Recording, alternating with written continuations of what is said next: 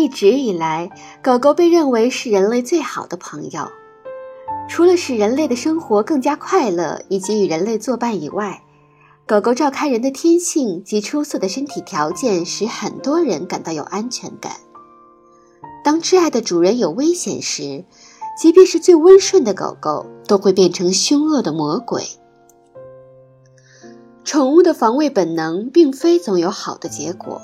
尤其是狗狗的这种本能被应用到家庭中时，我曾处理过很多这样的案例，即狗狗对某位家庭成员的偏爱导致了各种恐怖或狼狈的情况。最极端的例子就是托比。托比是一只斯伯林格犬，它与主人吉姆和黛比住在格林斯比。托比对黛比的保护行为主要表现在晚间。结果，吉姆和黛比越来越害怕去卧室睡觉了。白天，托比是一只行为相当得体的狗狗，但一到晚上就完全变成了另一只狗。从吉姆和黛比关了灯开始往楼上走的那一刻，托比就会跳起来，走在他们前面，冲进卧室并跳上床。当然，托比允许黛比上床，且毫不反抗。但当吉姆刚动一下羽绒被也想上来时，托比便会冲着吉姆发出低吼和咆哮。托比真是铁了心要把夫妻俩分开，以至于吉姆真的害怕会被咬到。吉姆绞尽脑汁，用了各种战术想将托比赶下床，从悄悄快步溜到黛比前面，到假装屋里有危险来分散狗狗的注意力。吉姆会走到房间的另一端，并猛地关上门。故意发出“砰”的声音，托比会循声去看那里出了什么事。此时，吉姆就飞奔回床上，并钻进被子里。刚开始，他们的尴尬处境可能会显得滑稽可笑，但是当吉姆和黛比打电话告诉我这一切时，就已经不是个笑话了。托比的行为不能单纯用保护来解释。实际上，他的表现就如同一个妒火中烧的配偶在驱逐一个正在追求自己另一半的竞争者。表面上看似乎很难理解，然而想想群居动物所处的环境，整套规则就十分清楚了。狼群的生活建立在以一对头狼为首的等级制度的基础上。对于犬科动物的祖先而言，这两头狼即为头领，地位无可争辩。只有它们才可以繁育后代。在这个案例中，作为其种群内的单身狗狗，托比会把它的人类附属成员当作是自己的伴侣。他的选择自然是黛比。吉姆和黛比的亲密关系对于托比来说是无法想象的。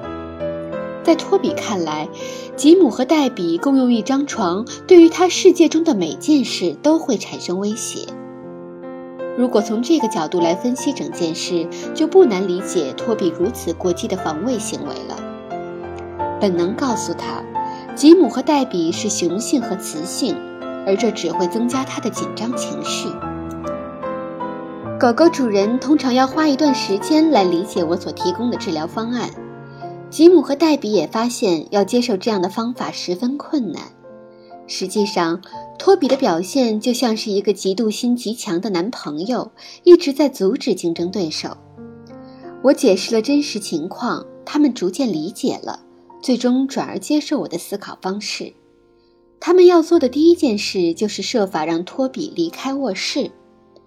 就个人来说，我对于狗狗睡在主人的卧室并无异议，只要不睡在床上即可。如果狗狗能使大家更开心的话，与主人分享卧室没什么不好。如果托比在他们没有觉察的时候溜进了卧室，也要用食物把它哄出去。如果托比在吉姆上床时跳了上去，吉姆可以把身子来回扭动，尽量使狗狗感到不舒服。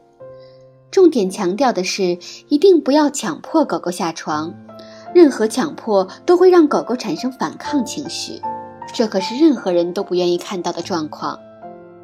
精心设计场景，狗狗就不会因为受困要做出这种选择了。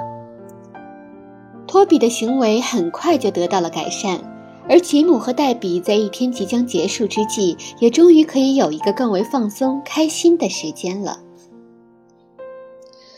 由于狗是极其聪明的动物，会通过各种花招和小把戏来维护它们的权威。像托比这样所使用的不过是一个普通方法。我还见过很多狗狗习惯轻轻斜靠着主人，这种行为被狗狗不断地加以利用，可以有效地挡住主人所有前进的动作。这真是一个聪明的小把戏。这表明狗狗极力要指挥主人的行动。试图将自己的意愿强加给主人，再次确立它才是头领的这一事实，这当然不是一个好的行为，而且不能持续发生。老实说，开始阶段这种习惯还不是很常见到。后来我的研究扩展到更广阔的领域，因此接触到了大量的实例，而一只名叫扎克的德国牧羊犬最令我印象深刻。扎克的主人是一位名叫苏西的女士，她很喜欢和狗狗一起坐在地上。当然，通常情况下，没有什么能够比和自己的爱犬一起安静地坐着更美好或更自在的事情了。问题是，扎克把这种行为用到了极端。只要苏西挨着他坐下，扎克不仅会斜靠着他。还会把自己的身体横在苏西身上，使他动弹不得。我去拜访他时，得以亲眼目睹。当苏西坐下那一刻，扎克就把身体整个倒在她怀里。苏西的膝盖最开始是拱起来的，但扎克有意迫使她把膝盖放平，腿伸直，然后把自己平铺在苏西的腿上。德国牧羊犬是一种力量很足的大型犬，而苏西则是一个身材相对瘦小的女士。她现在已经完全成了扎克的囚犯，没有扎克的许可，他哪儿也去不了。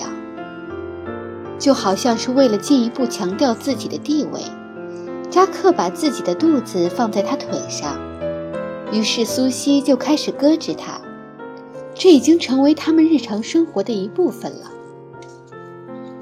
很明显，扎克正在操控苏西，使他接受他的规则。当他们一起坐在地上时，我让苏西做的第一件事就是停止搁置他，但他并不想这么做。他会感到不安，而且会吼。的确如此，当苏西停止这个动作后，扎克开始发出呼呼的声响。但是苏西最终明白什么才是他所需要的，他要让自己从扎克的肢体枷锁中解脱出来。于是他果断地从扎克身下抽出腿，然后起身走开。从那一刻开始，只要扎克想方设法把身体压在他的腿上，苏西就会设法除掉他这种所谓的特殊照顾。每一次扎克这样做时，苏西便会挣脱开。扎克很快就明白他的所作所为引起的不良后果。很快，苏西又能够和扎克并排躺在地毯上了。我敢肯定，每个人都见过被具有过度保护意识的狗狗进行监视的一些家庭。过路人的声音或气味都会引发狗狗强烈的情绪反应。狗狗在它认为能够控制的区域内狂吠并跳来跳去。绕着他认为是自己领地的围墙或篱笆走来走去，甚至跑来跑去。他所释放出的信息很清楚：你正在靠近我的领地，这很危险。为了你的安全，躲远点。结果很多人都照做了。特别是大型犬的吠叫及攻击行为，对于过路的行人来说，实在是一种严重的威胁。因此，很多人认为要走到马路另一边，甚至绕道而行，以避免发生冲突。这种现象太常见了，孩子们尤其会被这样的狗吓坏。很不幸，也有少数狗主人会陶醉于狗狗这样的攻击行为。同样令人不快的是，也有极少数路人会蓄意去激怒这些狗狗，以满足那种扭曲的快感。绝大多数情况下，狗狗这种针对过路行人的行为也着实令主人感到烦恼。这个问题的根本原因是领地防卫。狗狗相信自己是其种群的头领，并把所有试图接近其领地边界的行为都视为一种可能的侵犯。我曾经见过有的狗狗几乎要被这种责任压垮，陷入深深的沮丧之中。有这样一个案例：那只狗狗绕着主人家中的圆形花园不停地跑，随着跑的圈越来越小，可怜的狗狗紧张不安的状态越来越严重。让我们一起来看看两个真实案例，以此来说明边界管理是我们必须正视的问题。第一个案例中的女士名叫玛丽，她的领地卫士是颗粒犬特斯。玛丽和特斯的家位于一个居民小区的拐角处，每天几乎都有持续不断的行人经过他家花园的外墙。但最大的问题在于玛丽的一个特殊邻居。另外一只领地卫士颗粒犬，这只颗粒犬每天早晨都会在同一时间经过玛丽家。每次出现，它都会引爆特斯的情绪。特斯会沿着篱笆一直狂吠和咆哮，那只狗也一样。说句实话，那只狗狗的主人似乎很鼓励狗狗们进行这种火星撞地球般的冲突。而那只狗狗也挑衅般的跳来跳去，更加激烈的挑动特斯。玛丽竭尽全力要解决这个问题，始终无计可施。到玛丽打电话给我时，几乎筋疲力尽了。玛丽犯了所有狗主人常见的错误，比如向特斯大喊大叫。那些喊停下的主人只会使狗狗做着与他们意愿完全相反的事情，并会一直做下去。这样做相当于承认了狗狗的所作所为，只会使狗狗更加紧张不安。我希望玛丽回到基础，并开始构建阿米奇关系模式。除此之外，我要求玛丽在特斯完全理解之前，将特斯关在房间里一天或更长的时间，通过这种方式和特斯建立联系。待到时间差不多时，特斯对此会理解得更加深刻。几天后，当玛丽允许特斯早晨出来时，特斯的老对手又在相同的时间出现了，和往常一样。特斯还是用狂吠和沿着围墙跑来跑去来应对挑战。玛丽的任务是要解除特斯巡视其领地边界的责任。为此，玛丽需要将应用于室内的规则和奖励原则扩展至室外。以特斯当时的状态，似乎根本没有注意到玛丽向他走来。我让玛丽轻轻拉动特斯的项圈，以引起他的注意，然后奖励给他一些食物。面对着这样一种根深蒂固、令人十分苦恼的情况时，可以给狗狗一些食物奖励，以表明对其行为本质的认可。而用什么东西，当然是狗狗主人们自己选择。我个人会选择奶酪，我的狗狗们喜欢奶酪，但也只是偶尔为之。某些具体的食物奖励是要强调某种信息，即某些行为会给他们带来有益的结果。玛丽用食物赢得了特斯的注意，因为有效，就可以运用学过的各种技巧带特斯进屋，离开当时的冲突环境。第二天，玛丽又做了一遍相同的事，用同样温柔的方式鼓励特斯离开当时的环境。这个方法不能速成，需要时间。玛丽一直在坚持不懈地执行。到了第四天，特斯的紧张情绪已经缓解了很多。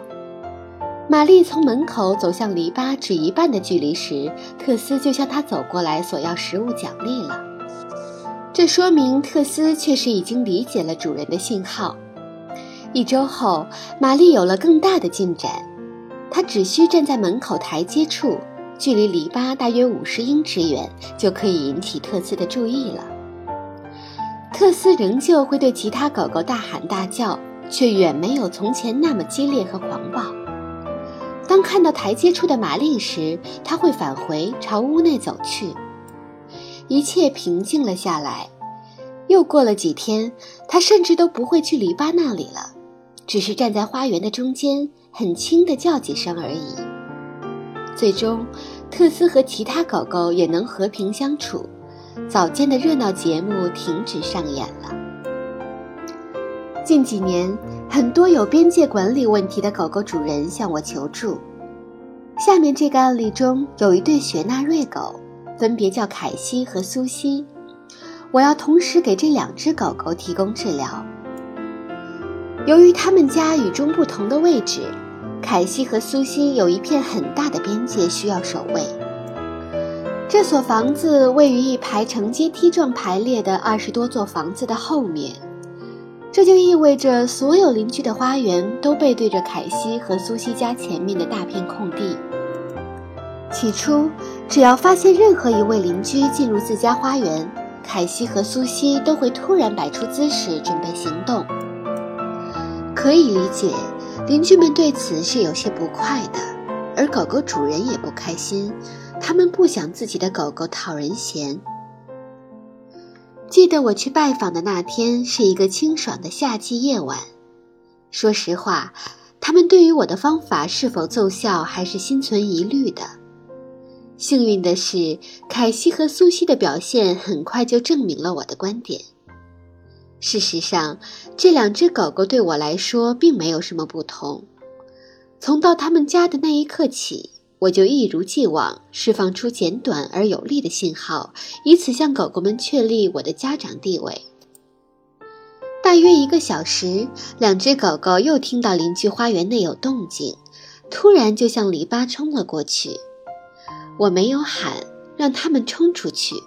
之后，我走到门口，召唤他们过来。看着狗狗们转过身，径直朝我跑了回来，并得到了我给他们的物质奖励，狗狗主人们张大着嘴巴，惊讶不已。不用说，从那一刻起，狗狗主人们即认认真真地开始贯彻我的方法。虽然我可以召唤狗狗回来。但整个转变过程并不那么富有戏剧性，狗狗主人要花上一段时间来重新建立与狗狗之间的关系，直到它们之间的正确关系成功建立，且狗狗的行为开始符合主人的要求，主人才可以享受该方法的真正成果。关键是要持之以恒和保持耐心。在此案例中，我让凯西和苏西的主人去拜访邻居们，以寻求帮助。狗狗主人试着听取我的建议，请求邻居们完全不要去理睬狗狗。狗狗主人们很幸运能有这样一群宽容又很睿智的邻居们。很快，狗狗主人和邻居们的行动就得到了回报，进展虽有些缓慢，但效果却实实在在。狗狗们被主人诱惑着远离了边界冲突地点。一周内，凯西和苏西就已经忘记了邻居们发生的事情。那个可爱的夏天的剩余时光一晃而过，狗狗主人和邻居们在宁静中开心地享受着他们的花园。